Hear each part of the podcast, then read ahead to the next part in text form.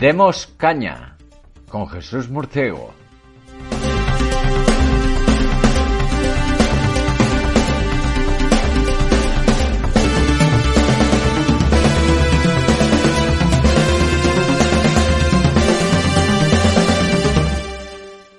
Muy buenas noches amigos y bienvenidos a Demos Caña, la actualidad con criterio.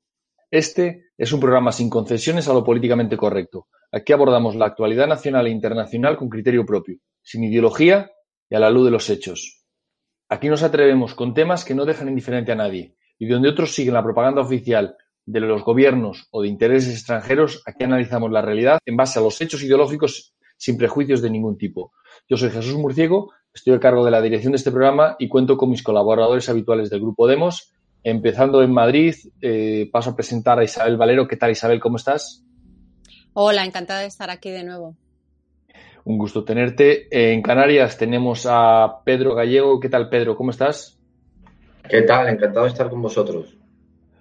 Eh, y en, en Cartagena de Indias tenemos a Vicente Ferrer. ¿Qué tal, Vicente? ¿Cómo estás?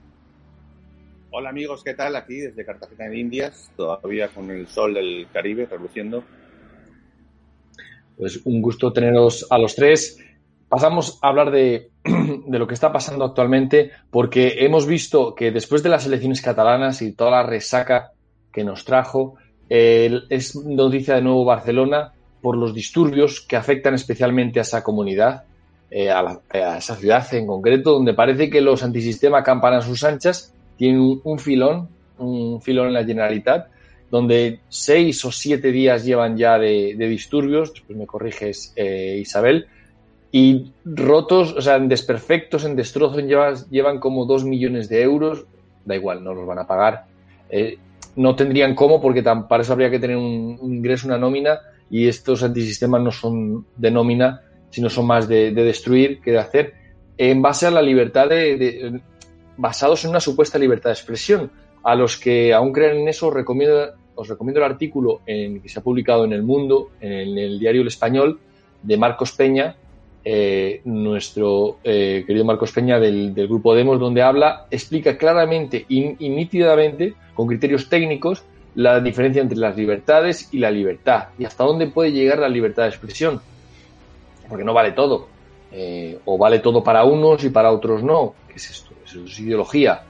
Eh, la verdad es que el, el tema de, de, los disturbios en de Hassel han, han enturbiado eh, este momento de, de, la política en que vivimos, este final de febrero, donde una vez más conmemoramos el 23F, eh, esta vez eh, con el rey ausente, el supuesto héroe del 23F está autoexiliado y eh, estamos en, en, envueltos en el final ya de la tercera ola, parece que el gobierno eh, se pueda poner las medallas otra vez de que se ha acabado la ola. Cuando empieza es por culpa de que eh, la, gente, el, la gente se ha juntado en Navidades, no ha respetado las reglas.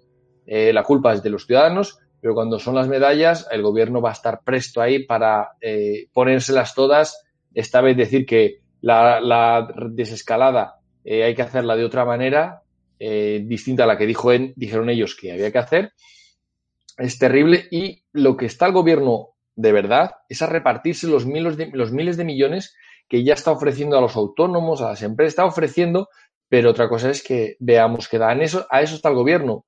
Y mientras eh, se, se, acerca otro, otro 8, 8, de marzo, del que hablaremos más adelante, donde aún lo quieren celebrar. ¿eh? Es que no os perdáis que es que eh, las feministas o los, los chiringuitos estos, parece que hay que amortizarlos porque tienen que celebrarlo, caiga lo que caiga. En fin, eh, son muchos temas y quiero empezar contigo, Isabel, que me comentes eh, cómo has visto tú eh, lo, el vandalismo supuestamente basado, reclamando, causado por la falta de libertad de expresión de este rapero, pero que vamos, que es, esto pasa de la raya y ya se convierte en, una, en un continuo destrozo de los antisistemas. Sí, bueno, seguimos con el, con el deterioro ¿no? que, que supone eh, de toda esta gente. Hemos visto cómo, eh, aparte de los destrozos, cuando los pequeños comercios autónomos están pidiendo ayudas, encima se encuentran con sus negocios destrozados por una gente que dice que, bueno, para defender la libertad de expresión, pero es que todo esto es amparado por el gobierno de la Generalidad y por el gobierno central porque se les da órdenes a, la policía de no de aguantar todo lo que se pueda y se les eh, ha consentido eh, todos estos días estas manifestaciones. También es una manera eh, que al PSOE le viene muy bien porque quieren echaban la culpa a los medios de comunicación, ¿no? Que, que, esto ha sido también alentado por los medios de comunicación y era una manera de controlar. Lo mejor de todo esto es que tanto Hassel como el otro, el Baltón y este también eh, rapero que no venden discos ni hacen nada y que son, que viven de, mm, también del Estado, ¿no? De, de subvenciones que les dan cuando actúan y todo esto, es que ya renegaron de Podemos, o sea que también les atacaron, pero bueno, se han agarrado a, todo esto. Lo mejor, eh, una sociedad que no se ha manifestado por la falta de trabajo, eh, no se ha manifestado por la pandemia de cómo nos han encerrado y sin embargo salen a, tirar eh, piedras por, por, la libertad de expresión. Hemos visto como el de interior de la generalidad encima también acusa a los mozos de, de les va a abrir una investigación. Y todo esto eh, Podemos, pues eh, apoyando, apoyando todo. ¿Y esto para qué es? También es una manera del PSOE de ir, de, quitarles crédito, ¿no? Y dejarles, pues eso, que son, pues como surgieron, ¿no? Unos gamberros que cogieron fuerza con el 15M y les están viniendo muy bien a todos. hablan de democracia, lo que hemos escuchado estos días también, ¿no? De, con el tema de la democracia, ¿no? De, la, de que la podemos graduar, de más, de menos, de anomalías. Eh, y el, el PSOE eh, a todo esto aprovecha para eh, decir que están trabajando en ello y que presentarán nuevas leyes para garantizar la, libertad de expresión y para que estemos en una democracia plena. Es decir, si hablas de la memoria democrática eh, y la niegas, eh, vas a la cárcel. Sin embargo, si haces apología del terrorismo y si eh, vas em, en, contra de todo lo que es normal, más o menos por decirlo así, pues, pues eso no, eso no pasa nada. Eh, lo que estamos viendo pues es una descomposición más de, esta democracia que nos hemos dado y el tema catalán pues es el reflejo de, cómo está en general España y de qué es lo que tenemos en lo que nos está gobernando. Eso es el sistema que nos hemos dado. Sí, la verdad es que em, el propio Baltonic se quejaba de que el que le había encargado la canción era Pablo Iglesias y lo había dejado tirado. Para que veas quién está detrás de estos cantantes eh, eh, o cantautores o, como lo podamos llamar, eh, porque realmente son gente muy, muy, son monigotes de, los que le mueven los hilos por detrás. Y los que le mueven los hilos, que son obviamente los de Podemos, los han dejado tirados y a la prueba a, caer de, a los pies de los caballos. Es terrible lo que ha pasado, pero Pedro, ¿hasta qué punto de, degeneración llega la sociedad española eh, donde eh, un rapero representa la libertad de expresión, un rapero que habla de tiros en la nuca y hace apología de la ETA? ¿Hasta qué punto se defiende eso en la calle y nos parece, o, para muchos medios es normal? Hasta Amnistía Internacional estaba eh, levantando dinero para ayudar a, a, a, bueno, pues menos mal, porque madre mía, Pedro, a mí, ¿qué te parece esto a ti? Vamos a ver. Eh, Pablo, ¿quién es? es que primero hay que ver quién es este chaval. Este chaval es un, un, chavalote que no ha acabado ni el bachiller, pues, eh, medio, prácticamente medio analfabeto, además eh, pues un cantante malísimo, sea de rap o no de rap, era un niño de papá, ¿eh? O sea, su, padre... era abogada, su padre era profesor de instituto de matemáticas. No sé si niño de papá, pero bueno, desde luego no era hijo de obreros que vivía en una zona marginal. En la que estaba rodeado de yonkis y de prostitutas. Eh, no, eh, este es un chaval, pues, eh, lo que posteriormente se diría un nini, vamos, sin oficio ni beneficio, un cantante pésimo, con una letra peores todavía que su propia voz. Es decir, como artista, un cero a la izquierda. El Baltonic este, pues aparte de ser más o menos de la misma categoría que, Pablo Hassel este, además gente violenta en el sentido de, de su actitud, de, su falta de educación. Por ejemplo, cómo se encaró este chaval, el Baltonic, a un, a un, creo que era de Vox, a un presidente de Vox de no sé qué provincia, se encaró con él, le quitó la, le intentó quitar la bandera de España. Bueno, o sea, es decir, gente realmente en su forma desagradable, maleducada en todos los aspectos y que además es tan tonto que acaba en la cárcel porque lo único que sí está consiguiendo es que sea bastante conocido por algo que nunca sería, que es por ser, además, por, vamos, por ser cantante, no que sea conocido ahora, va a ser conocido por ser cantante, es conocido porque lo han metido en la cárcel por imprudente y por ser bastante tonto. Pero bueno, a lo mejor se vende o tiene más actuaciones a partir de ahora gracias a toda la publicidad que le están dando. Bueno, pues es una, luego se fabrica, a partir de esto, se fabrica un modelo, casi un prototipo de eh, que no sé si pretenden con este hombre representar la libertad de expresión o el modelo de adolescentes que, o de gente joven que hay en España, porque es realmente lamentable, ¿no? Este tío sea el referente de la libertad de expresión de la lucha por la democracia o por las libertades, pues eh, algo realmente eh, bochornoso, ¿no? Es, un signo más de la enfermedad que padece esta nación.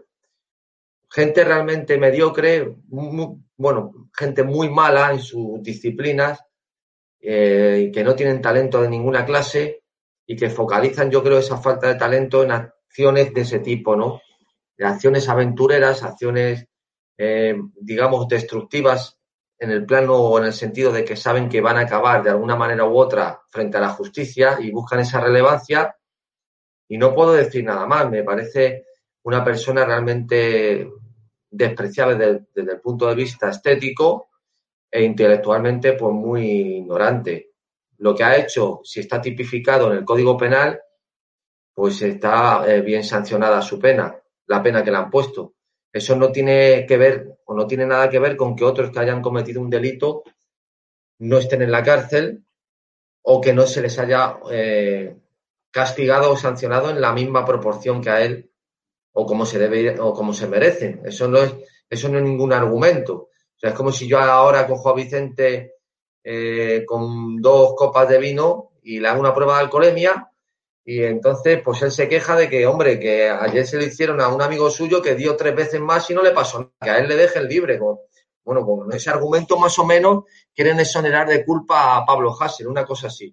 Eh, sí, es absurdo, pero es muy obvio que esto está políticamente motivado. Esto está eh, buscando, eh, están buscando desde la izquierda hacer presión y hacerse notar, hacer que parezca que son más de los que son y aprovechar también la permisividad mm, del gobierno para eh, aplicar eh, sus, métodos y su política, que es eh, hacer ruido y destruir cosas. Vicente, ¿cómo ves tú esto que está pasando en España del, con el rapero Hassel? Bueno, pues por fuera se lo toman un, poco más en serio. A lo mejor no, a lo mejor tenéis más razón y simplemente es, bueno, simplemente, entre comillas, pues esa, la pandilla de mediocres tratan de hacer lo que sea pero por aquí, por ejemplo, hay ciertos colectivos, sobre todo en Miami y otras zonas, en las cuales ven, eh, porque es que, no sé si lo sabéis, pero se ha producido declaraciones tanto de Maduro, de Maduro, eh, hablando sobre la democracia en España, tanto de Maduro como de AMLO, Andrés Manuel López Obrador, eh, que era tan amigo del anterior presidente de los Estados Unidos, es decir, que no, no defendió nada, entre comillas, progre hasta, hasta este momento. Pues eh, resulta que ha declarado que, ¿qué, está pasando en España? ¿Qué cosa más rara? Atentando contra gente por haber, por haber cuestionado al rey. En fin, todas estas cosas ah, hay personas por aquí que no las ven casuales. Hace un año Hassel estuvo en, Venezuela eh, siendo instruido y además salió en las televisiones venezolanas. Eh, claro, ya tenía la condena que empezaba creo que ya tenía la condena y empezaba pues el proceso a que pudiese entrar en prisión y tal, o estaba, no me acuerdo si ya, ya, había salido, pero estaba ya con el problema grave encima, ¿no? Y, y casualmente, justo en estas curiosas fechas, es cuando de pronto se ha producido esto. por aquí tienen claro que ha sido instruido, que, el vicepresidente eh, glamuroso que, hay en España en este momento ha coordinado esto, ha intentado lanzar un BLM, un Black Lives Matter, ¿no? ha intentado lanzar una, una bomba con esa excusa, con el payaso Hassel, y a ver si se incendiaba las calles, si se, si se provocaba una situación de quiebra. Además, eh, eh, aludiendo también al, al, anterior al anterior jefe del Estado, se me hace difícil decir esto porque toda mi vida era uno y eh, desde hace poco el anterior jefe del Estado es Juan Carlos I. Pues sí, al rey Juan Carlos y, y, que no es, no es tan, entre comillas, inocente o casual o mediocre como podamos creer. Es decir, realmente eh, están convencidos, ¿eh? toda esta gente política de los exiliados de, eh, de Venezuela y de Cuba y tal lo tienen clarísimo. El Hasser en España está haciendo una función que, igual que ciertos elementos lo hicieron en Chile y que el Black Lives Matter en, Estados Unidos, y que si no, ¿a qué viene Andrés Manuel, el, jefe de Estado de México, hablando sobre eso que está pasando en España? ¿Qué viene? Bueno, Maduro siempre podría meter el dedo en el ojo, pero ¿por qué? y incluso empiezan a haber otros eh, líderes en, en la zona hispanoamericana, ¿no? Lo que llaman Latinoamérica. Entonces, me parece que, que se está viendo eh, por parte de, Podemos, que es una terminal, o desde luego de, de, fuerzas externas, para provocar una situación de quiebre, de quiebre que cuestione el sistema y que de una vez se lancen. Aquí mi pregunta sería, y como diría aquel del anuncio, ¿y, Pedro Sánchez qué opina de todo esto? Pues yo creo, yo sigo pensando que realmente no solo no, es un convidado de piedra, sino es el, mayor benefactor de todo esto. Es decir, eh, creo que sinceramente es plenamente consciente, tal vez eh, no el cerebro de lo que es las operaciones prácticas para mover el árbol, pero es totalmente consciente y es el quien, quien da luz verde para que se produzcan las cosas. Porque saben que están en un impasse saben estar en un impasse jurídico, político, porque no pueden salir de ahí. Tienen, eh, nunca han tenido una, una, una, política más radical, más de cambio, no cambio de régimen, sino avanzar al régimen hacia, su siguiente paso, que es ya el de la partidocracia, al, al partido gracia, o sea, al partido único, ¿no? Es decir, a, a, un régimen de partido único prácticamente, es decir, a, a un totalitarismo práctico.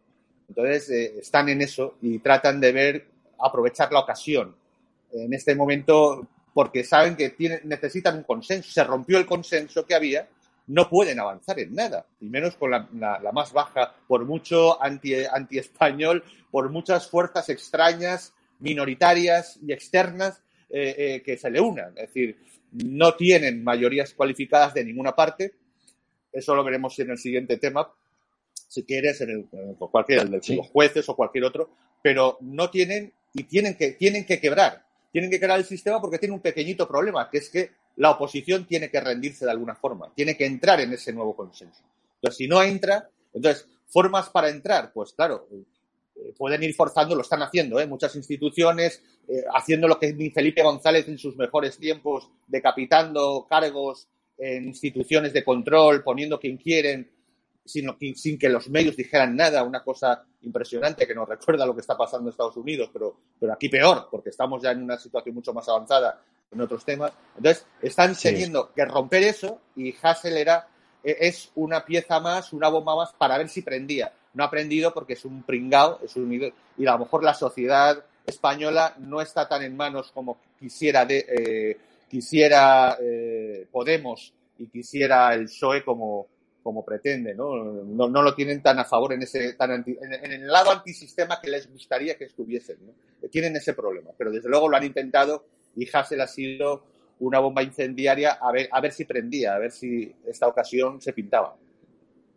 Sí, es que tiene toda la pinta. La verdad es que me apunto a tu teoría de que lo que buscaban con este pringao, este rapero pringao, era un Black Lives Matter español, pero claro, ni lo mataron, ni lo... Eh, ahora te paso, Isabel. Ni lo mataron, ni, ni hay tantos antisistema como afroamericanos en Estados Unidos. O por alguna razón la gente en España no ha dado todavía el paso a incendiar de forma masiva comisarías, eh, pero lo que sí hemos visto es asaltar comercios, algo que, nunca se ha visto en España, a lo cual se han unido grupos de menas eh, eh, pero todo con una intención, como tú has dicho, política de desestabilizar, de hacer lo que pasó en Chile o lo que pasó en Estados Unidos, desestabilizar el sistema y, Pedro Sánchez a todo esto debe estar frotándose las manos, mirando de perfil, apareciendo como un moderado en medio de toda esa radicalización. Así que la jugada en el papel le parecía redonda, pero no está saliendo así, ¿verdad, Isabel?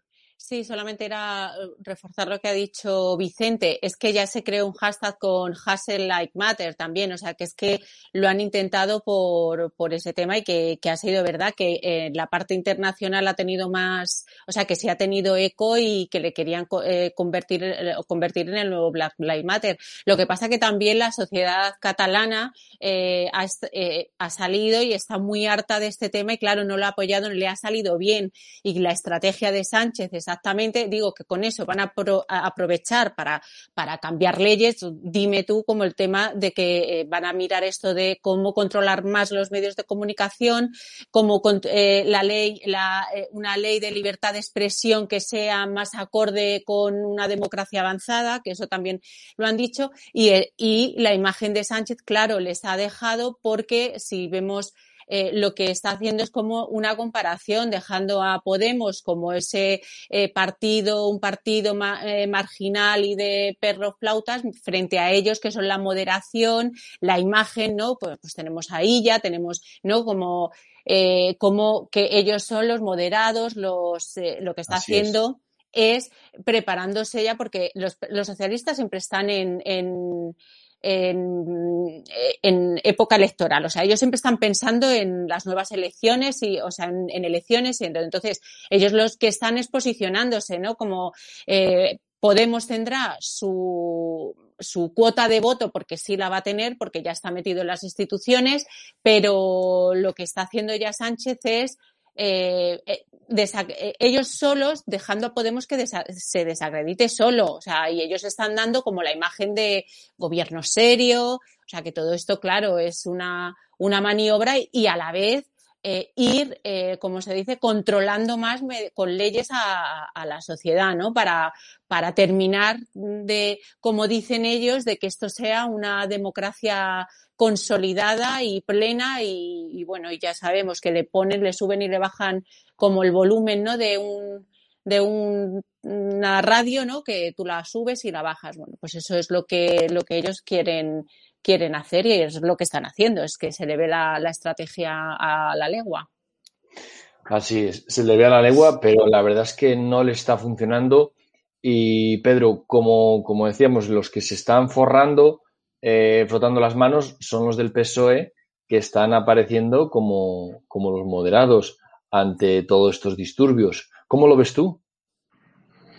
Bueno, yo creo que intentar emular eh, por los movimientos que surgen de la sociedad civil, aunque sean promovidos o manipulados desde el establecimiento en Estados Unidos, eh, además de que simplemente la materia social que hay allí, las diferentes tensiones objetivas que hay entre eh, la multitud de culturas y razas que conviven en esa nación, pues hacer una analogía con con España y querer buscar un paralelismo e intentar eh, coger a un rapero eh, de clase media, malísimo además, intentar crear un movimiento de, las mismas características, pues que realmente es un poco lamentable, ¿no? Es bastante, diríamos, cutre, porque hay que recordar también que en España somos muy dados a, criticar todo lo que es americano, somos los más antiimperialistas de, Europa,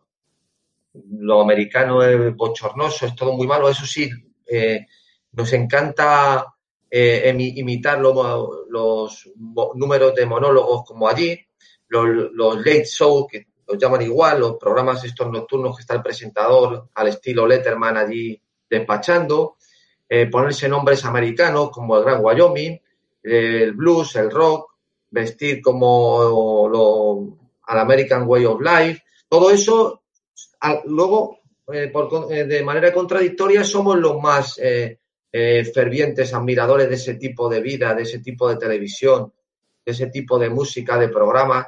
Entonces, claro, no podía faltar pues buscar esa, esa mímesis con movimientos de este tipo, como Black Lives Matter o todo el tema de, se ve muy claro, por ejemplo, con la, el tema de la ideología de género, cómo hemos, eh, hemos eh, succionado todos eh, los disparates que vienen de Norteamérica en estado puro y lo hemos elevado a una potencia todavía mayor, ¿no?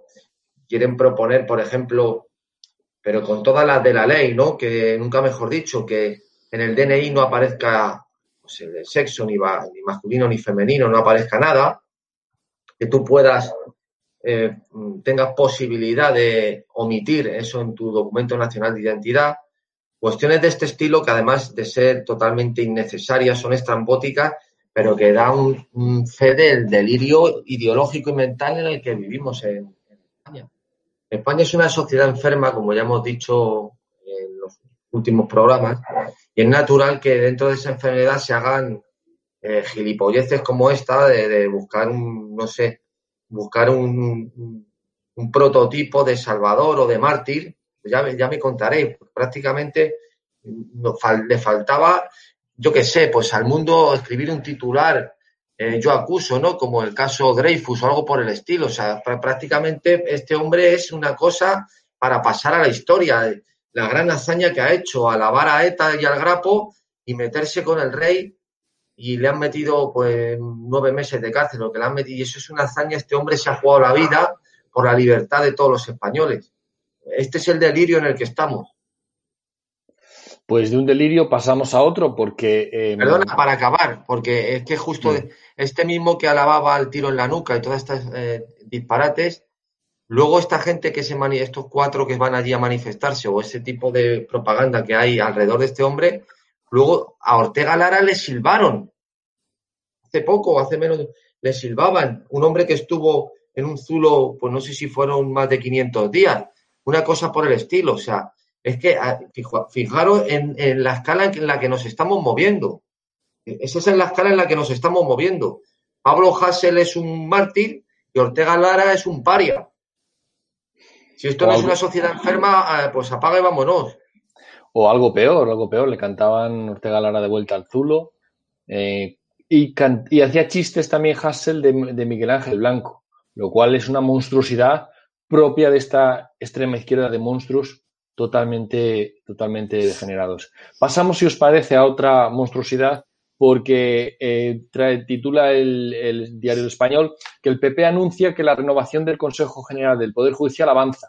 El PSOE ha dejado a, Podemos al margen. Fíjate que está en línea con lo que acabamos, de hablar. Eh, en la negociación, eh, la negociación, el PP ha pedido el cese de Dolores Delgado como fiscal general del Estado para la renovación del Poder Judicial. Aquí la prensa o sea, no solo que los partidos están al reparto, que es lo suyo, eso no, se puede esperar nada, pero es que la prensa, todos hablan de cuánto están repartiendo ahora, cuánto le toca, cuánto han avanzado, cuánto han ido para atrás, pero es que nadie, nadie, Isabel, menciona que se están repartiendo un poder del Estado, otro poder del Estado, que, que no hay separación de poderes, nadie lo ve. ¿Cómo es posible esto? Además no se ponen ni colorados y, es verdad, o sea, nadie lo dice, pero bueno, es que el mismo, tú escuchas a Lesmes y, te habla de eso, de, la separación de poderes en España y de, la independencia judicial. Eh, lo que estamos viendo, pues veremos también aquí veremos lo que, lo que pasa, porque sabiendo que, que, no hay separación de poderes, por supuesto, y que lo están eligiendo ellos, pues esto al final es muy, es muy gracioso porque veremos el, eh, la fuerza que tiene el PP y, si realmente eh, puede decidir algo, a lo mejor con que decida eh, quién es el presidente del, del Consejo General del Poder Judicial, pues mm, de por debajo pues le van a colar eh, gente de Esquerra Republicana, vocales se va a sentar Podemos, o sea, como vemos, Sánchez tiene la, baza ganada y mm, va a pasar a controlar todo, desde el constitucional, es que todo, todas las instituciones del Estado, eh, Defensor del Pueblo, Radio Televisión Española, Fiscalía, lo van a controlar todo. Y el PP, y el PP encima irá de estrella, ¿no? De que, de que han conseguido eh, consensuar un, alguien para el Consejo General del Poder Judicial aparte de que encima no hay eh, separación de poderes, porque claro, eso no le chirría a nadie, ¿no? Que estén partidos y encima lo peor, partidos que son antiespañoles, que estén ya metidos también en, el Poder Judicial, pues eh, ya eh, no les chirría y, que ya es, incide todavía muchísimo más, pero, pero es, lo, es lo que tenemos. O sea, también mm, eh, juega una baza. Ya se está hablando incluso eh, de que eso no lo sabemos si Sánchez porque, eh, no consigue este acuerdo, o sea, el PP, si consigue el acuerdo con el PP, parece ser que puede haber elecciones en otoño. O sea, se plantean varios escenarios y todos, todos son posibles. Pero yo creo que al final le dará un poquito el caramelito al PP, a lo mejor para que elijan presidente y colará todo lo demás. Lo que vemos es ya un PP en descomposición total. El, eh, y Vox, claro, está muy contento de, todo esto porque se cree que vamos, van a coger y van a recoger todo ese, ese, ese voto, ¿no? Ese, y a lo mejor suben otros 10 escaños. Pero bueno, lo que vemos eh, es una, un, signo más de, de, la descomposición que tenemos de, de este régimen y estamos, pues eso, o a ver qué, qué, van a hacer, por dónde va a salir, como ha dicho Pedro, que mm, están, mm, que esto no, no, no tienen por dónde, por dónde ya salir y, y, es, y, ya se les va, ¿no? Entonces, en eso están.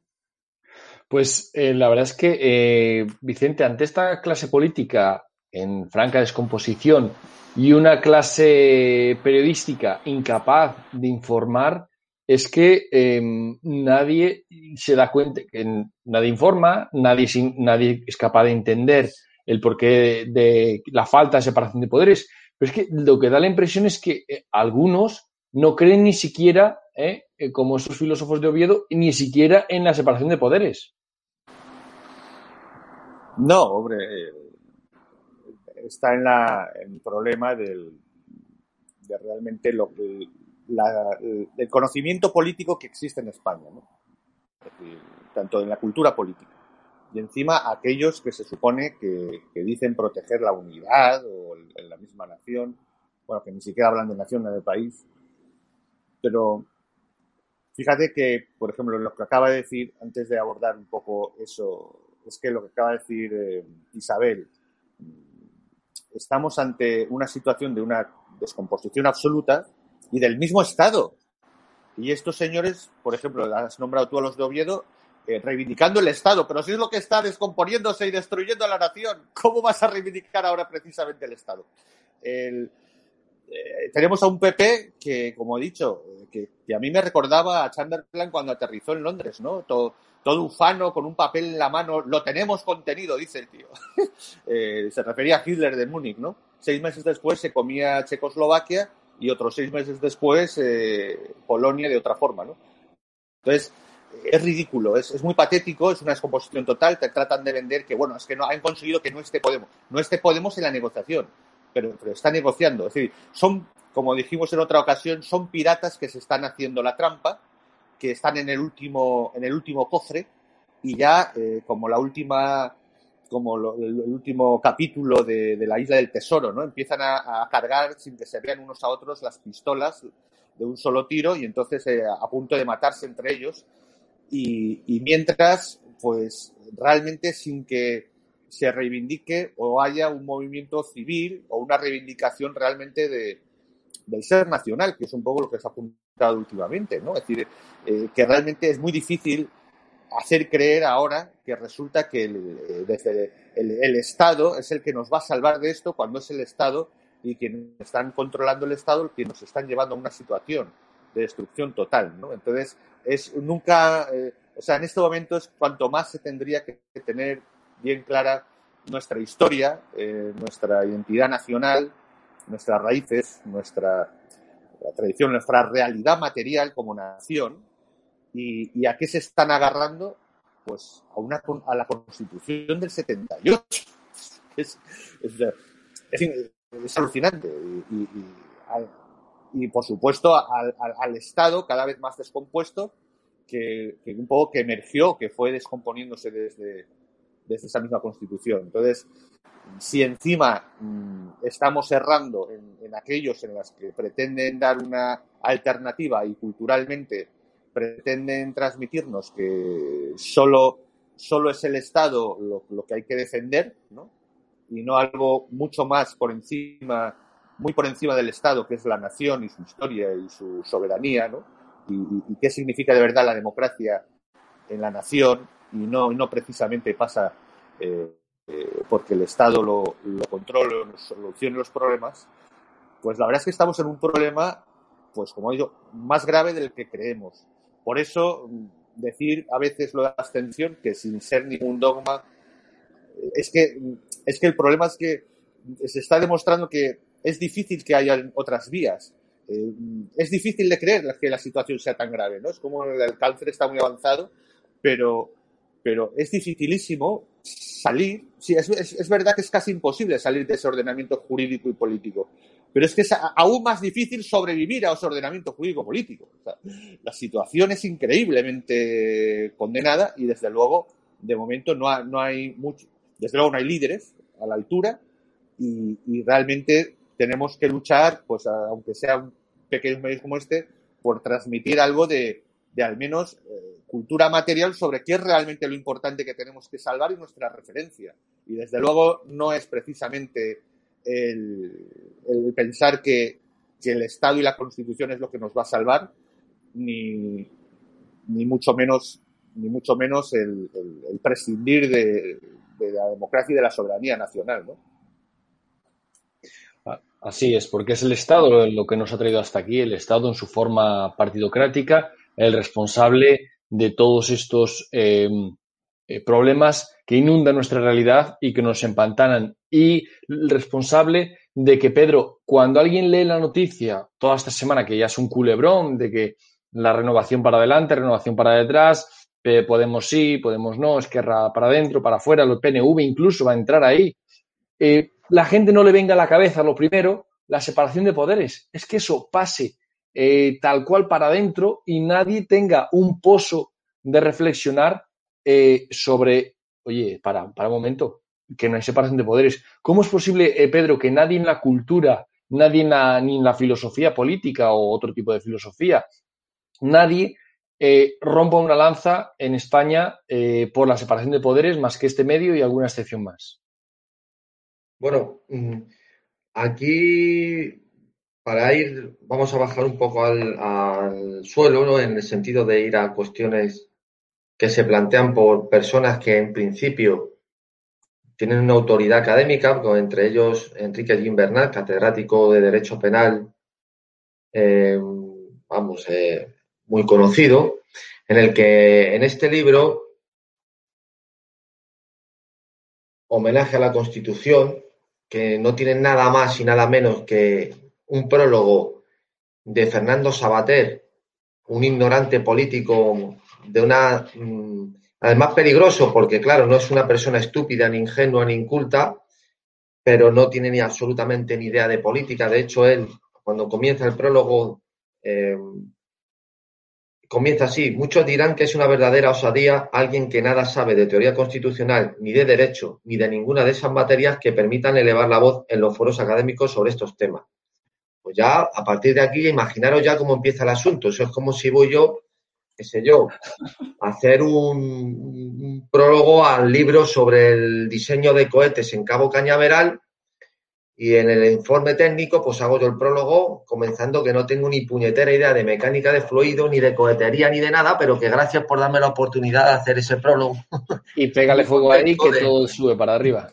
Bueno, pues ya a partir de aquí eh, os podéis hacer una idea de la aberración eh, que es este, este, este librito, pero que sí, en, muchos de ellos no se les puede tener en cuenta porque son mamporreros del régimen, pero a otros como por ejemplo Jim Bernat, que sí tiene que saber algo de derecho y le hablan y le preguntan en relación a lo que me estás ahora mismo sacando a colación, y es que le dicen, esto lo traigo en el estudio que en el artículo que estoy haciendo, pues esto lo recojo. Garantiza la Constitución la independencia del poder. ¿Te refieres al estudio sobre el diputado de distrito, el, el primer artículo que estás para publicar? Sí, efectivamente, sobre el asunto nuestro que estamos desarrollando, porque el diputado distrito es garantía, es uno de los principios básicos para tener una democracia, un procedimiento necesario y obligado sin, que, sin el cual no se puede dar la representación que es una de las condiciones de un sistema democrático junto con la separación de poderes que me estás ahora preguntando.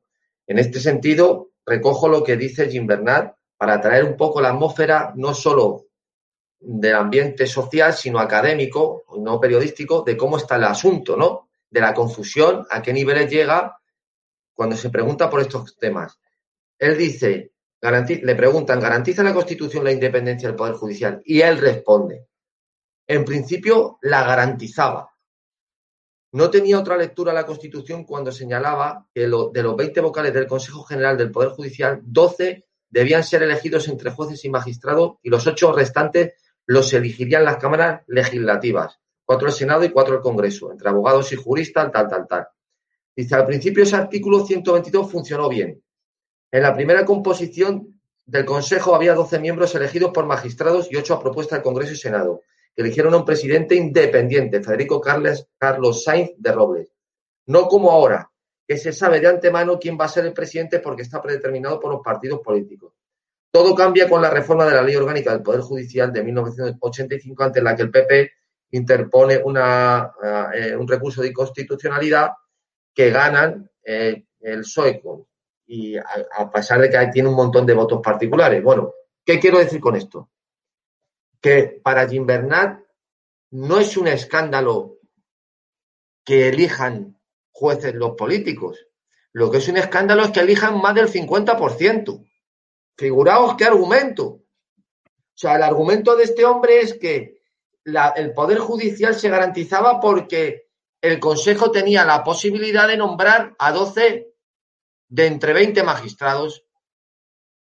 Entonces, claro, figuraros en qué, que este señor, que es un catedrático de Derecho celebérrimo, qué nociones tiene este hombre o qué para él, o que para él qué es en la separación de poderes. El, escándalo no es que el PP, o sea, el PSOE se cargara la elección con esa ley del año 85. El escándalo está en que los partidos políticos nombraran un solo magistrado. ahí es donde está el escándalo. O sea, ¿cómo es posible que recoja la Constitución que se nombran ocho, ocho magistrados del Consejo, cuatro por el Senado y cuatro por el Congreso, y eso sea una cosa totalmente normal siempre y cuando la mayoría la nombren los jueces? eso no tiene absolutamente. ¿Qué argumento es ese?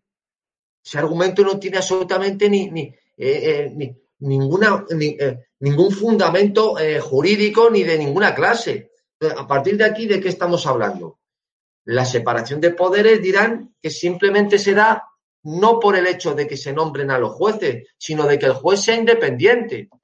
Claro, este argumento que utilizan ellos es que a pesar de que son nombrados, actúan con independencia. No, pero es que eso es, eso, de, qué estamos hablando. Y parece como si fuera un imposible que fueran nombrados no por los políticos y que además fueran independientes. O sea, es como si para ser independiente tienes que ser nombrado por los políticos. Una cosa realmente eh, absurda, esta manera de proceder y que se simplemente cuando les preguntan esto a, cualquier juez o magistrado que va a la televisión, dirá que ellos actúan con, con total independencia, que hecho de que les nombren los, el Congreso y el Senado es una cuestión accidental. Como diría Aristóteles, que igual que le nombra el Congreso y el Senado, los podría nombrar el conserje de su urbanización o el bedel de la universidad o que fuera, que eso es lo de menos. Lo importante es que ellos en el ejercicio son independientes. Pues ya a partir de aquí, ¿qué quieres?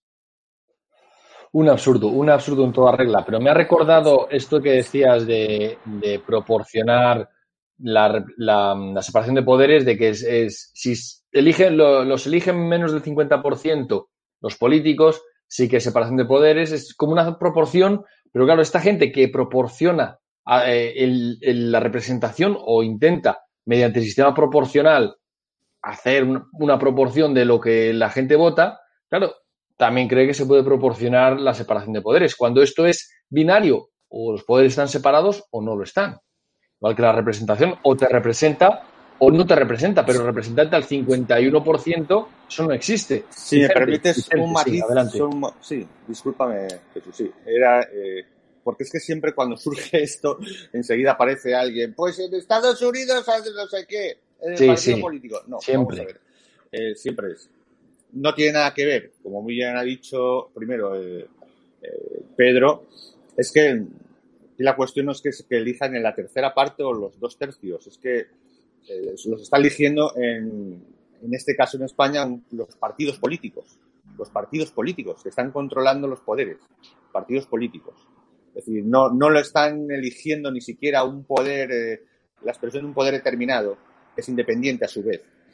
Entonces, en Estados Unidos eh, se cruzan dos poderes totalmente independientes cada uno de ellos. Y cada uno de ellos, al margen de que puedan pertenecer a partidos políticos, eh, emanan, tienen un origen independiente y además están eligiendo a alguien a propuesta primero de uno, del Ejecutivo, y después, después de supervisarlo el legislativo, eh, con los partidos que sean, es decir, porque las personas que están ahí son, son representantes realmente de la, del poder soberano del pueblo, porque son elegidos directamente, no en papeletas, no en, partidos. Y aparte eligen a una persona que, que, además va a ser vitalicia, va a ser siempre juez eh, el resto de su carrera funcionarial o, o su vida laboral, ¿no? Es decir, estamos hablando, no, incluso en el caso de Estados Unidos, hasta incluso vitaliciamente, mientras se tenga capacidad mental posible. Mm, entonces estamos hablando de alguien que, es realmente independiente porque va a tener independencia el resto de su vida, no va a responder ya ante partidos políticos ni, ante políticos de ningún tipo y además ha sido elegido por el cruce de dos poderes. En el caso de eh, independientes cada uno de ellos, por poderes, no por partidos políticos. Entonces, en el caso de España no es así, primero porque es un sistema partidocrático que todo se elige desde, desde partidos políticos que controlan todos los poderes que se eligen por sistema proporcional, y segundo porque para más INRI eh, ya se da igual que sea la proporción que sea la que está en el, eh, incluso aunque sea en el mismo Consejo General del Poder Judicial, porque al fin y al cabo acaban siendo sujetos de unos de un, de un Estado en manos de una partidocracia. Es que además eh, tienen que renovarse cada, no sé si son 8 o 10 años, no me acuerdo ahora cuántos años son. En un principio fueron incluso menos a veces. O cuatro pero, Vicente, Vicente hay una estrategia por parte, hay una estrategia por parte de Biden ahora de, rellenar eh, la eh, aumentar el número, una trampa que ya que se negaba a responderlo en campaña, pero es una trampa bien armada. Cuéntanosla. Bueno, ahora lo que va a tratar de hacer es que, pues, ya que tiene que cargarse eh, toda la constitución casi, ¿no? O el sistema casi electoral para que tuviese que ir al, sistema proporcional, que es lo que en este momento eh, están intentando cierto sector del Partido Demócrata, cosa que afectaría a la esencia misma de la República de las Constituciones de los Estados Unidos. ¿Cómo solucionarlo en principio para dar más Pues ampliando brutalmente, pues, eh, no sé, en un 50% los asientos del Tribunal Supremo, que en ese caso unifica tanto constitucional como no, es el, máximo órgano de la justicia. Entonces, si tú amplías, o sea, la idea es amplías más asientos teniendo mayoría eh, y para que no te nieguen el poder rellenar todos con, un signo determinado, ¿no? Es decir, es una forma muy burda para, para salvar el problema de no, de no romper el sistema electoral americano en el principio. Entonces, es una estrategia que espero que no cuaje, sería muy difícil que cuajara, ¿no? Es decir, en un sistema constitucional. Pero bueno, incluso en este momento la cultura, vemos como la cultura política en Estados Unidos es un asalto total, casi de imitación europea, intentando romper esa democracia representativa formal de esa República Constitucional con los Estados Unidos. En este caso, como tú dices, ampliando los puestos para que quepan, todos sean demócratas, ¿no? Entonces se unan a los tres que hay y entonces si hay cinco o seis más puestos, pues ya tenemos mayoría. Una cosa brutalmente burda que, no sé si se atreverán a llegar a intentar, pero bueno, dudo que tengan mayorías para ello. Pues lo veremos, lo veremos seguramente porque el avance del globalismo es tremendo y en Estados Unidos ha sido una pieza más que ha caído eh, por el lado globalista y van a aplicar y atornillar toda su ideología eh, para meterla eh, el sistema proporcional y, más aún incluso en tiempos de pandemia donde la, parece que la, la, la pandemia, el sufrimiento que está teniendo la gente le sirve de barra libre para traernos toda su agenda y Isabel nos traía una noticia em, de Galicia que dice así, Galicia podrá obligar a vacunarse con multas de hasta 60.000 euros para los que se nieguen. Eh, la proposición de la Junta eh, entiende la negativa a la inyección como infracción leve y, tendrían que pagar entre 1.000 y 3.000 euros de multa. Eh, no obstante, el texto deja una posibilidad a que esto se convierta en una infracción grave y de ahí las multas tan grandes hasta dónde nos quieren llevar esta gente con el tema de la imposición, más allá, de, más allá del criterio de las vacunas, del criterio médico, que nosotros no tenemos. Pero el tema legal es brutal, el tema político. Sí, bueno, la llaman, llevan ya días saliendo y, y, bueno, han estado protestando en, en, Galicia y haciendo manifestaciones.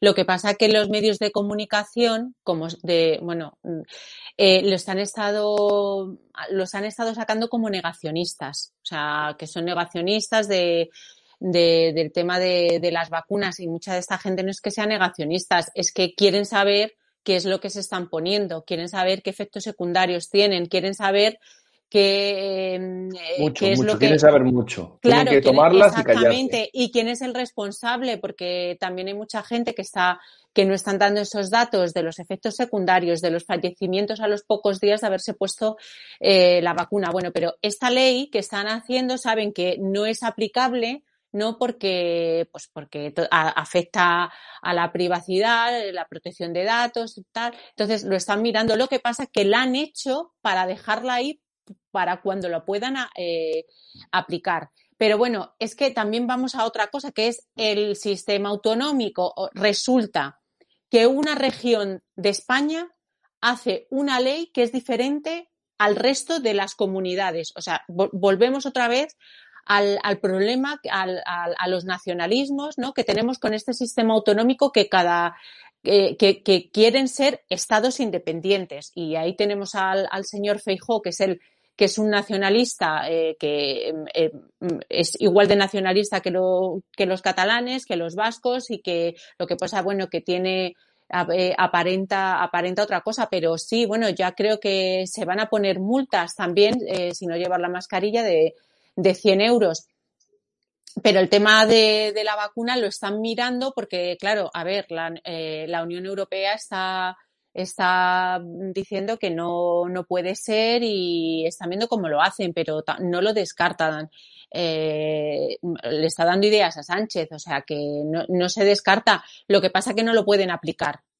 Pero a mí también lo que me gustaría es eh, remarcar cómo una comunidad autónoma eh, saca una ley eh, para obligarte eh, a, vacunarte. Y claro, lo que me cuestiona entonces también nos tendrán que pedir eh, a un señor que, por ejemplo, yo pongo que tenga el SIDA, también tiene o, o, una mm, que esté infectado por el SIDA, también entonces tendrá que mostrar.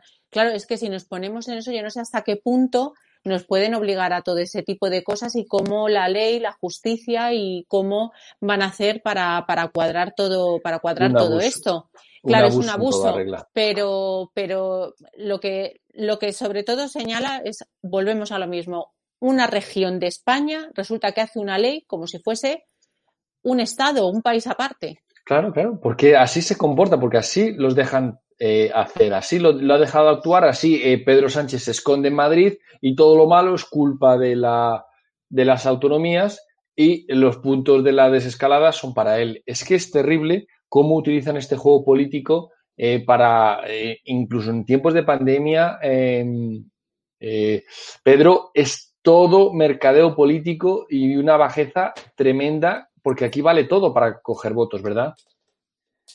Bueno, claro, la España de las autonomías vale para precisamente para exonerar al gobierno de cualquier tipo de responsabilidad en, situaciones como esta le viene de perla, sobre todo por el, índice de transferencias tan elevado que hay, sobre todo en materias tan nucleares como la educación y la sanidad, en el que en el caso este pues es eh, está en relación con la gestión de la pandemia como es natural y evidentemente se ve claramente en la manera de gestionar, por ejemplo, los toques de queda, la manera de gestionar la entrada y salida de los establecimientos, los aforos, etcétera, que cada uno se ha gestionado a su buen entender y saber, sin ningún tipo de, criterio unívoco en el que todos deberían estar eh, de manera homogénea, ¿no? Y evidentemente esto no, esto me recuerda un poco a una frase que decía Tarradellas, que la contó Julián Lago, que se, en una reunión se lo, se lo dijo, decía que un país que tiene 17 precios para una misma botella de aceite de oliva no puede funcionar nunca. Pues imaginaros si son para medidas ante una pandemia, ¿no? Es algo totalmente absurdo, ¿no? no estos no son grandes extensiones de terreno como si esto fuera Estados Unidos o, qué sé yo, eh, Rusia, que es el país más, más extensión del mundo en el que pudiera haber, aunque también no, está muy poblado, ¿no? En relación a su extensión. Pero es decir, quiero decir que no hay una necesidad para que esto se gestione como si fuera un Estado no federal. Es que esto no es ni federal, esto supera con creces a los países que tienen un régimen federal y confederal. Aquí cada uno opera a su, a su saber y entender y únicamente interesa al gobierno eh, central mantenerse en el poder el mayor tiempo posible. Por eso siempre está dispuesto a dar lo que sea, regalar lo que haga falta con tal de perpetuarse en el poder. De ahí el paso en el que van todos hacia un federalismo, hasta a unas constituciones autonómicas, que es el, paso que tienen en, mente. Sí, sí, es la historia, la historia de España, los reinos de taifas, que fue uno de los fracasos de la España musulmana, de, de Al-Ándalus. Pero parece que eh, no, aprendemos de nuestra historia y volvemos otra vez a, estos eh, chiringuitos autonómicos que se van de las manos, incluso eh, quieren a, apoyar estos abusos, como esta ley que, te pida que te vacunes por lo civil o por lo penal y que si no te meten 60.000 euros, Vicente. Sí, eh, tranquilidad a los ciudadanos porque eh, quieras que no está, aunque sea la Constitución como sea, atenta directamente contra el artículo 15 y 16 y 17, 15 y 17 de la Constitución, pero directamente. O sea, es imposible a no ser eh, que estés en un estado de sitio de, excepción determinada, no, no, puede, no, se puede aplicar. ¿no? Entonces, eh, eso invita a pensar que esto se ha hecho, eh, tiene que ser una especie de sonda y para, como muy bien apunta Pedro, bueno, Isabel también, ir a otro consenso. Porque sabemos que este régimen partidocrático eh, solo se aplica, aplica lo que se queda en consenso, ¿no? Casi eh, la Constitución y las demás leyes son libros de consulta, ¿no? Se aplica lo que queda en consenso. Entonces yo creo que tratan de ir hacia eso, porque es una ley brutalmente eh, que va directamente contra los derechos fundamentales.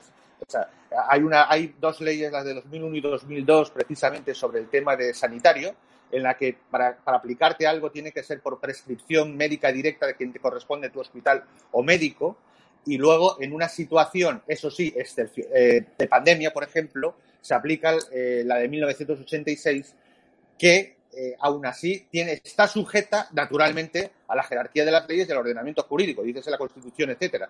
Lo que significa que si no te pueden, no pueden atentar contra la integridad tuya, ni por coacción tampoco, aunque no sea la fuerza, sino por coacción de una, de una multa, eh, porque afecta a tu integridad y a tu libertad de tu propia integridad física, artículos 15 y 17 de la Constitución, porque no estamos en un, en un estado en la que se han suspendido los derechos constitucionales. Entonces, es una ley que además que tanto, ya sea central o ya sea autonómica, atenta directamente contra los derechos fundamentales de la Constitución. Es un absurdo completo y es imposible que no lo sepan.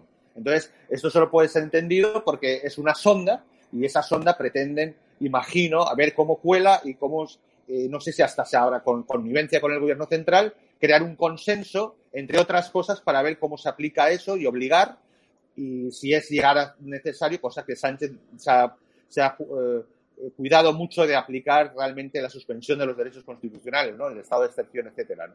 Entonces estamos ante ese nuevo pulso de la partidocracia a intentar hacer leyes que saben que no pueden cumplirse, pero pueden, si hay un consenso suficiente, obligarlas a cumplir, aunque sean brutalmente, eh, bueno, atentan contra a derechos fundamentales. Y por supuesto, siempre está ese hecho que ha dicho Pedro, el tema de, crear un nuevo, una situación nueva confederal o Dios sabe qué. Y como tú dices, eh, Jesús, lo de las taifas, fíjate qué, ejemplo tan bueno lo de lo que has dicho. Las taifas siempre fueron, eh, se hicieron a partir de desunir un poder imperial central musulmán y fracasaron todas, mientras que los reinos hispánicas se crearon para unir, para reconstruir una unidad anterior y reconstruir una unidad futura, que era el imperio hispánico, que acabó realizándose.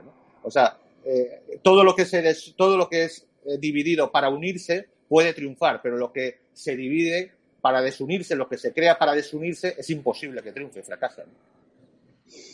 Así es, me ha gustado mucho lo que has traído del globo sonda, que se lanza para generar un clima de opinión, para establecer un consenso y a través de ese consenso validar el abuso, cualquier abuso, porque es que esa es la base del régimen, el consenso de la falta de libertad política, eh, el abuso que, supone la falta de libertad política y este régimen eh, que no garantiza ni la separación de poderes ni la representación, pero como es hecho por consenso y además ese consenso lo envuelve en una constitución, pues este abuso ya es válido porque, oye, todos se llaman constitucionalistas, todos se llaman, eh, todos alaban el consenso, cuando es la negación de la, de, la política, el, consenso.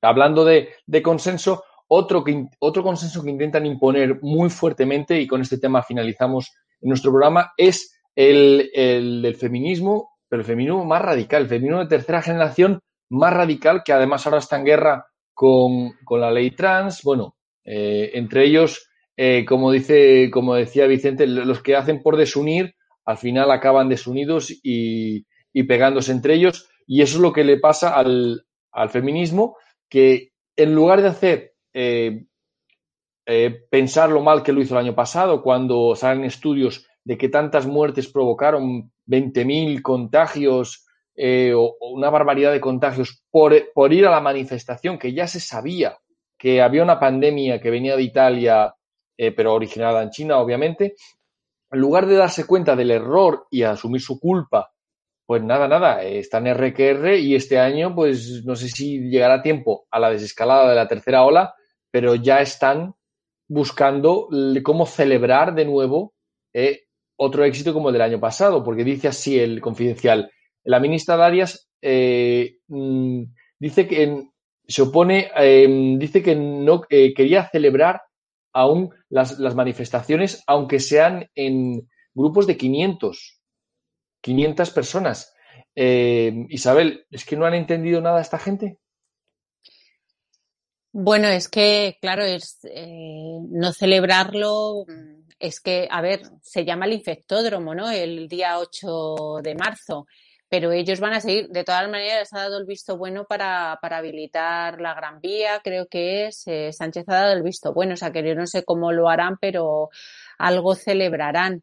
Lo que pasa que, bueno, también ha habido un choque entre, volvemos a lo mismo, entre las, las ministras, ¿no? Bueno, con Carmen Calvo por, por, el tema de la ley trans y todo esto, porque niegan todo, eh, es, eh, se han puesto como dos, dos clases de feminismo, ¿no? El, las Calvo, ¿no? Que son los que son las feministas clásicas y las podemitas que son los todo este tema del LGTBI la, y la, ley trans y todo esto. Entonces, ahí hay un choque y lo vamos a ver el 8, el 8 de marzo. De todas maneras, yo creo que si se va a celebrar, lo harán de alguna, de alguna manera.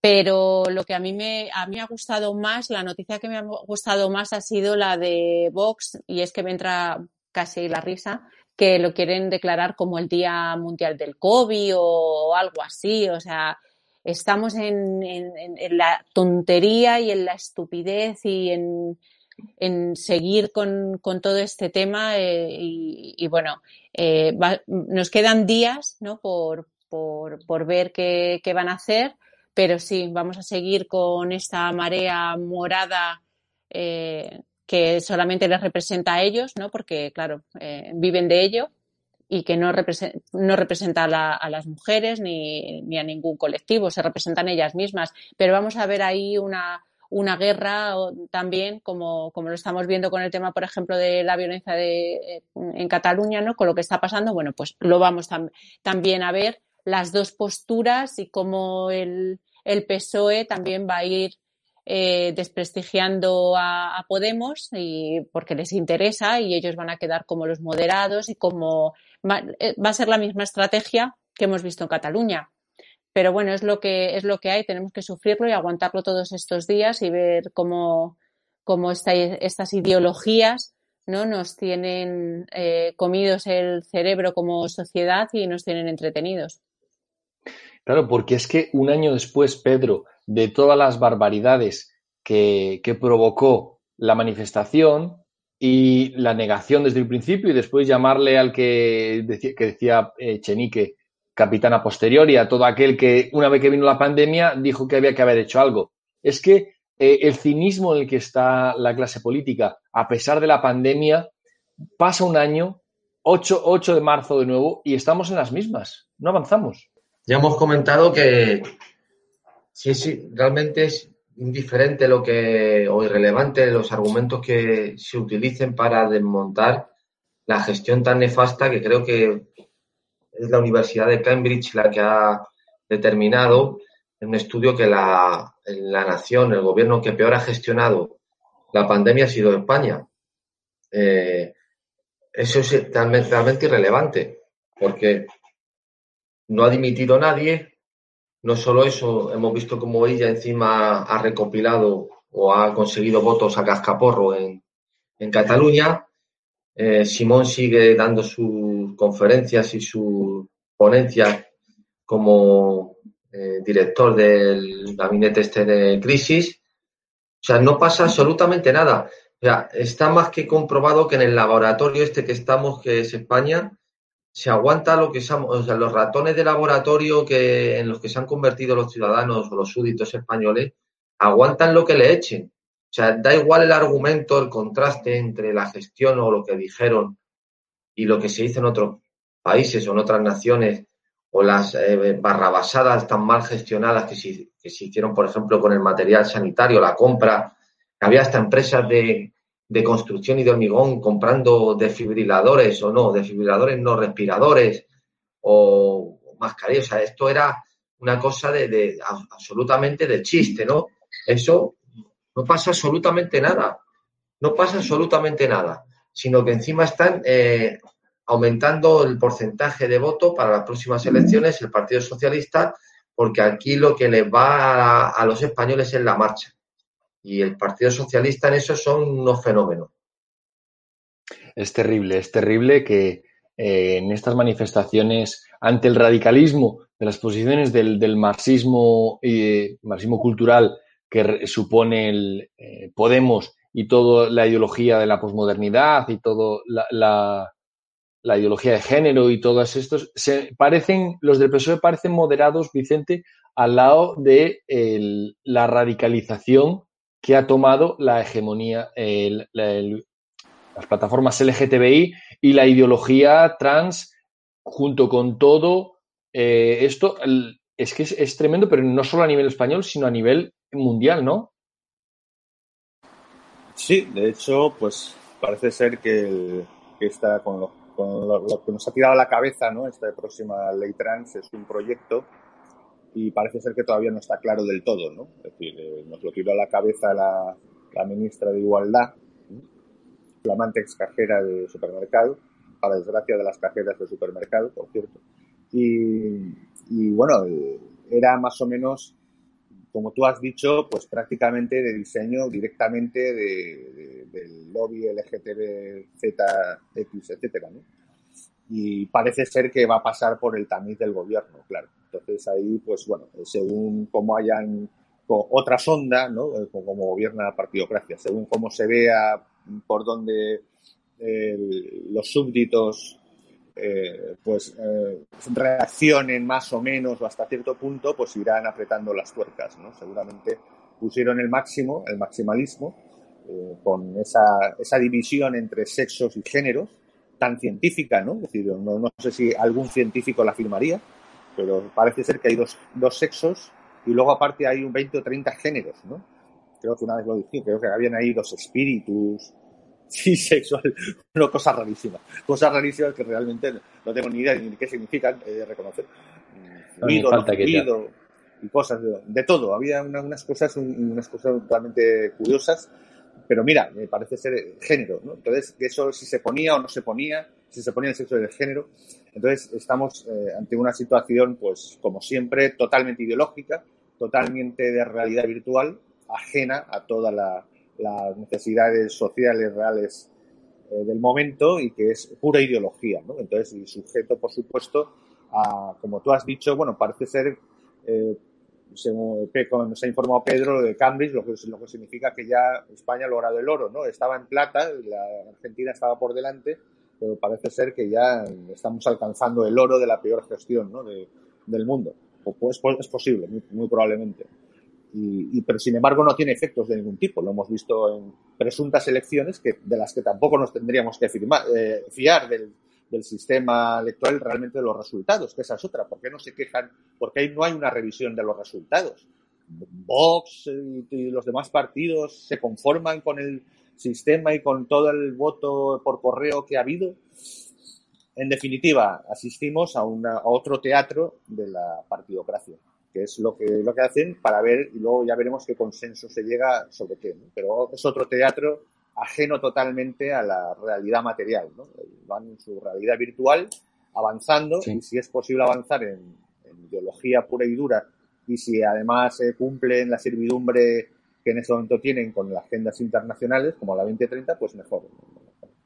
Claro, pero siempre que quedaros con esta, quedaros con esta modus operandi, se lanza el globo sonda, si pega eh, con la gente, adelante, y si no pega, eh, fuera, nunca más. Pero igual con esta ley que con, hablábamos antes de las vacunas en Galicia y con todo el funcionamiento de la, del, del, rodillo del consenso de la partidocracia es, es lo mismo. Isabel, ¿qué me querías decir? Bueno, yo solamente quería con este último tema recordar que, que hice un programa con Cuca Casado, por si la gente lo quiere ver, donde se aportan datos de lo que es esta ley, de cómo solamente de un euro de cada, o dos o tres euros de cada cien le llega realmente a una mujer maltratada, de cómo se recibe dinero de Europa por cada denuncia eh, que se pone. Eh, para que se vea, creo que es un programa bastante interesante en el que Cuca Casado nos, nos da muchos datos y también que la gente reflexione que todas, eh, todas esas que se ponen en primera fila, como por ejemplo la señora Irene Montero, no está ahí por sus méritos, está ahí por ser la mujer de que la han puesto ahí. Y eso mm, creo que como mujer nos representan. Pero mm, yo mm, recordar el programa este que creo que fue muy interesante y, que bueno, que aporta para que, para refrescarlo, ¿no? Con esto de, del 8M. Pues pondremos el enlace para este programa para que eh, si habéis llegado hasta aquí y tenéis ganas de verlo, eh, lo, lo enlacéis porque vale la pena, es un tema de actualidad, porque es que parece que ha pasado un año, o sea, ha pasado un año, pero parece que no ha pasado nada, que estamos en la misma situación del año pasado, el, radicalismo ideológico avanza, avanza y con el estado de alarma ha avanzado muchísimo. La verdad es que es terrible la situación en la que estamos y, peor que parece que se va a poner. Lo seguiremos, lo seguiremos comentando por aquí, seguiremos analizando la realidad, añadiendo criterios y dando criterios para que analicéis vosotros la realidad sin prejuicios eh, ideológicos como esta gente nos quiere llenar de prejuicios eh, de todo tipo de ideología. Hasta aquí nuestro tiempo de hoy. Gracias, eh, Isabel, por haber estado aquí una vez más. A, ti por invitarme, muchas gracias. a ti, Vicente, es un gusto contar contigo habitualmente. Bueno, nada, gracias Jesús y César y por supuesto como aquí con Isabel y Pedro. Un abrazo aquí desde Cartagena, India. Pues gracias también a Pedro que se ha tenido que ir y a César por estar ahí una vez más. Gracias a la audiencia por haber estado ahí. Os esperamos en el próximo programa. Hasta entonces, un saludo para todos.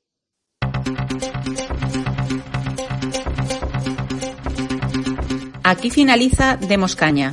Síguenos en nuestras redes sociales, en YouTube Demos Televisión, en Facebook Demos Libertad y en Twitter arroba demos-libertad. Asociate a Demos. Más información en www.demoslibertad.com.